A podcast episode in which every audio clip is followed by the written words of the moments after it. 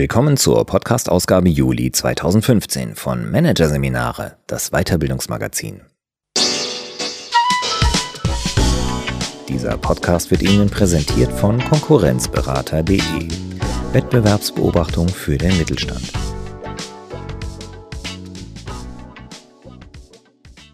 Weitere Podcasts aus der aktuellen Ausgabe behandeln die Themen Dynamisch verhandeln, Abschied vom Aber und Leadership by Meaning.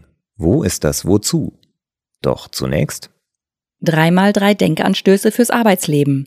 So läuft's leichter. Von Patrick Lünen. Konflikte, Hektik, Zweifel, Stress.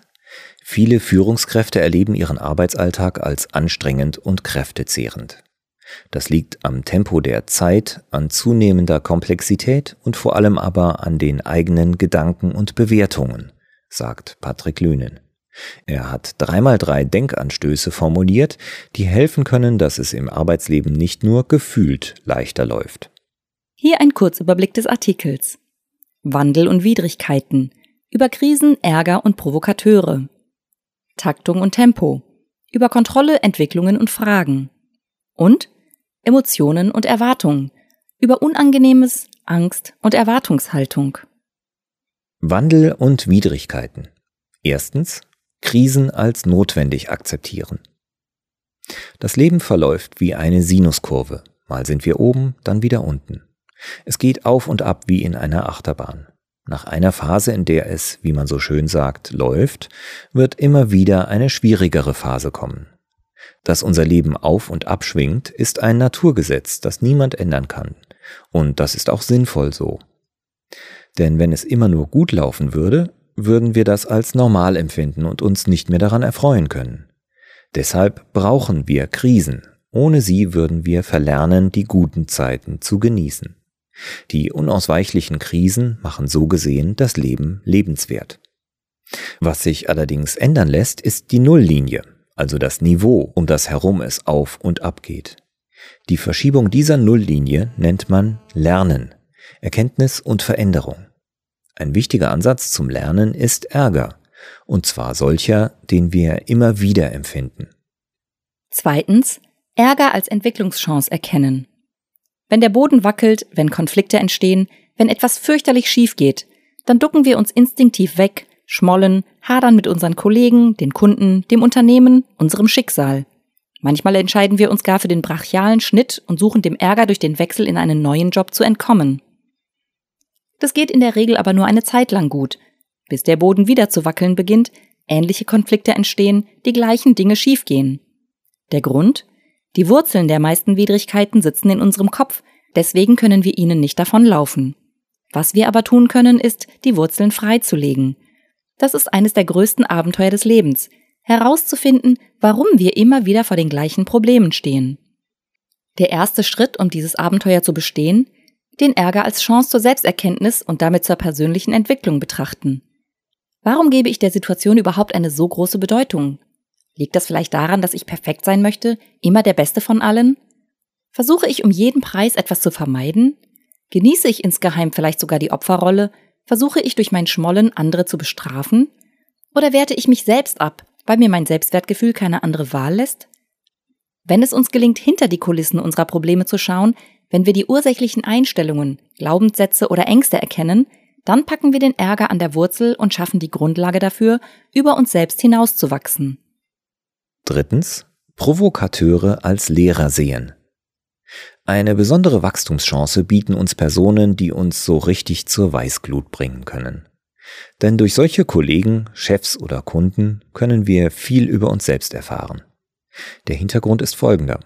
Menschen können nur dann solche heftigen Gefühle in uns auslösen, wenn sie entweder über eine Eigenschaft verfügen, die wir auch gerne hätten, oder wenn sie eine oder mehrere Eigenschaften besitzen, die wir an uns selbst ablehnen, verbergen möchten und gegebenenfalls sogar verleugnen. Psychologen sprechen von Resonanz, die dann entsteht, wenn andere Menschen etwas in uns zum Schwingen bringen. Konkret können wir von Menschen, auf die wir gereizt reagieren, also zweierlei lernen. Zum einen etwas über eigene ungeliebte Eigenschaften, die wir entweder zu akzeptieren haben oder an denen wir arbeiten sollten. Zum anderen etwas über Eigenschaften, auf die es sich lohnt, hinzuarbeiten, die ein lohnendes persönliches Entwicklungsziel darstellen, weil hinter ihnen ein tieferes Bedürfnis steht. Solche Menschen sollten wir also nicht als Ärgernis, sondern als Lehrer betrachten, was wiederum auch hilft, sich nicht so über sie zu ärgern. Taktung und Tempo. Erstens, die gedankliche Kontrolle aufgeben. Dieses oder jenes muss gleich fertig sein. Ein bestimmter Rückruf ist schon lange überfällig. Von gestern ist noch eine wichtige Aufgabe liegen geblieben. Und das Geburtstagsgeschenk für den Partner will auch noch besorgt werden. Puh, das ist kräftezehrend. Denn wir springen gedanklich permanent von einer Aufgabe zur anderen, getrieben von der Furcht, etwas zu vergessen. Je mehr wir versuchen, unsere vielen Aufgaben gedanklich unter Kontrolle zu bringen, desto deutlicher melden sich für gewöhnlich unsere Ängste vor einem Kontrollverlust. Und genau diese Ängste sind es, die uns unter Stress setzen, nicht die Aufgaben an sich. Das Grundrezept ist einfach. Loslassen und bewusst die Kontrolle für eine Weile abgeben. Sich, gerade wenn die Zeit knapp ist, zwischendurch immer wieder selbst in die Augen schauen, nicht flüchtig, sondern länger, ein paar Minuten lang, und sich so etwas sagen wie Hier bin ich, und ich nehme mir ein paar Minuten Zeit nur für mich. In solchen kleinen Momenten lässt sich Ruhe und Achtsamkeit für den Augenblick gewinnen. Mit beidem lässt es sich leichter weiterarbeiten, und zwar konzentriert an der nächsten Aufgabe, ohne dabei immer die anderen Aufgaben im Hinterkopf zu behalten. Die gedankliche Kontrolle wird dann ersetzt durch Vertrauen in uns selbst, darauf, dass wir alles, was wichtig ist, erledigen werden. Und wenn wir dann doch etwas vergessen, dann war es wahrscheinlich nicht so wichtig. Zweitens, Entwicklungen als Entwicklungschance begreifen. Die Internationalisierung der Arbeitswelt, ihre gleichzeitige Individualisierung, die Digitalisierung, alle diese Entwicklungen erfordern von uns immer wieder neues Wissen, neues Verstehen und neues Denken. Das ist fordernd, wird oft als überfordernd empfunden. Wir haben das Gefühl, dass wir so viel, eigentlich so viel schneller lernen müssten, als wir es können, dass wir den Entwicklungen sozusagen mit heraushängender Zunge permanent hinterherhecheln. Das erzeugt Stress, der das Dazulernen erschwert, was uns noch mehr hecheln lässt. Eine einfache Einsicht hilft beim Ausstieg aus dieser Hinterherhechel-Stressspirale. Es kommt nicht darauf an, wie schnell wir wie viel dazulernen. Worauf es ankommt, ist, dass wir bereit sind, dazuzulernen, dass wir offen bleiben. Eine solche Haltung ermöglicht es, neue Entwicklungen mit Interesse zu verfolgen. Diese neuen Entwicklungen erzeugen dann keinen Lerndruck, sondern einen Lernsog. Das neue Wissen, das neue Verstehen und das neue Denken, das man erlangt, wenn man Neues als Lernchance und nicht als Pflichtlektion begreift, macht Spaß und Lust darauf, weiter dazuzulernen. Drittens. Große Fragen leben statt nach Antworten streben. Das heutige Arbeitsleben ist voll von Chancen und Möglichkeiten, theoretisch stehen uns alle Türen offen, Praktisch macht es das nicht unbedingt leichter. Kann ich mich hier wirklich noch weiterentwickeln? Sollte ich vielleicht doch das Unternehmen wechseln? Soll ich endlich den Schritt in die Selbstständigkeit wagen? Oder ist die Zeit reif, beruflich kürzer zu treten und sich mehr auf das Privatleben zu konzentrieren? Solche Wahl kann zur Qual werden, wenn wir sie dazu machen. Heißt, wenn wir die große Frage, wie es am besten weitergeht, zergrübeln, wenn wir zu einer Antwort eilen. Bei solch großen Fragen sollte immer das Motto gelten, Don't push the river, sondern lasse dich zur Antwort treiben. Der große Lyriker Rainer Maria Rilke empfiehlt dazu in seinem Gedicht über die Geduld, die Frage selbst lieb zu haben, sie zu leben, um so in eine Antwort hineinzuwachsen. Wenn wir die großen Fragen ohne den Druck, eine Antwort bekommen zu müssen, stellen, wird sich unser Unterbewusstsein gerne mit ihnen beschäftigen und uns gute Antworten zur richtigen Zeit klar vor Augen führen. Emotion und Erwartung. Erstens Unangenehmes annehmen. Die vermurkste Präsentation, die Reifenpanne auf dem Weg zur Arbeit, so etwas ist unangenehm, keine Frage. Wie sehr uns solche Unannehmlichkeiten belasten, ist allerdings wieder Einstellungssache. Man kann sie sich vorstellen wie Steine, die einem in die Hand gedrückt werden. Ihr absolutes Gewicht spielt kaum eine Rolle. Entscheidend ist, wie lange wir sie halten müssen. Für eine Minute ist es überhaupt kein Problem. Wenn wir das Gewicht allerdings eine Stunde halten müssen, verspüren wir vermutlich bald einen stechenden Schmerz im Arm. Müssen wir die Steine einen ganzen Tag halten, werden unsere Arme irgendwann taub und verkrampfen sich. Daher ist es wichtig, die Last solcher Unannehmlichkeiten schnell wieder loszuwerden. Das gelingt umso besser, umso bereitwilliger man sie annimmt. Je mehr wir akzeptieren, dass Unannehmlichkeiten genau wie Krisen zum Leben dazugehören, desto leichter fällt es uns, sie abzuhaken. Genauso wie Krisen haben sie auch ihre gute Seite.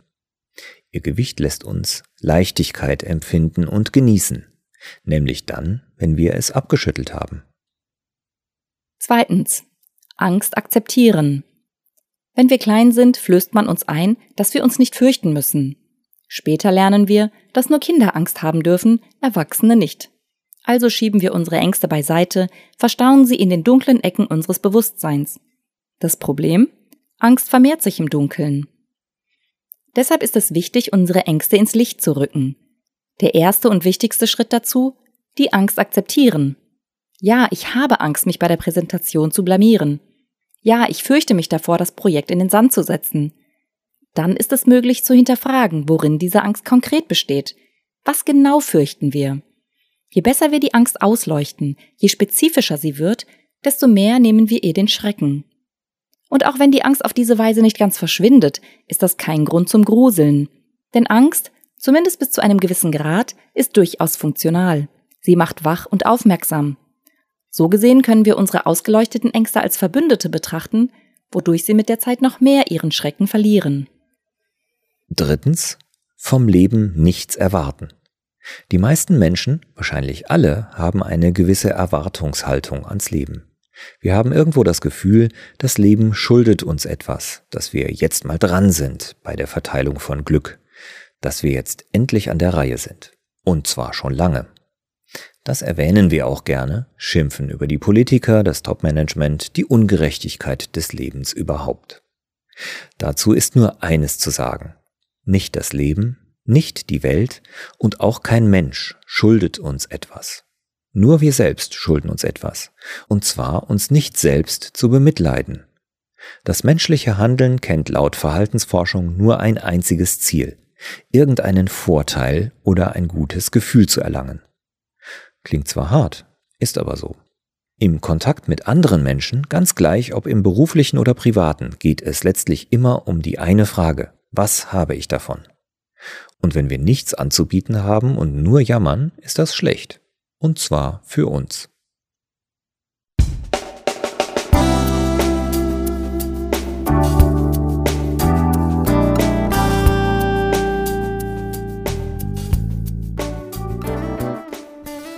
Sie hörten den Artikel 3x3 Denkanstöße fürs Arbeitsleben. So läuft's leichter. Von Patrick Lünen. Aus der Ausgabe Juli 2015 von Managerseminare. Produziert von Voiceletter. Weitere Podcasts aus der aktuellen Ausgabe behandeln die Themen Dynamisch verhandeln, Abschied vom Aber und Leadership by Meaning. Wo ist das Wozu? Weitere interessante Inhalte finden Sie auf der Homepage unter managerseminare.de und im Newsblog unter managerseminare.de/blog.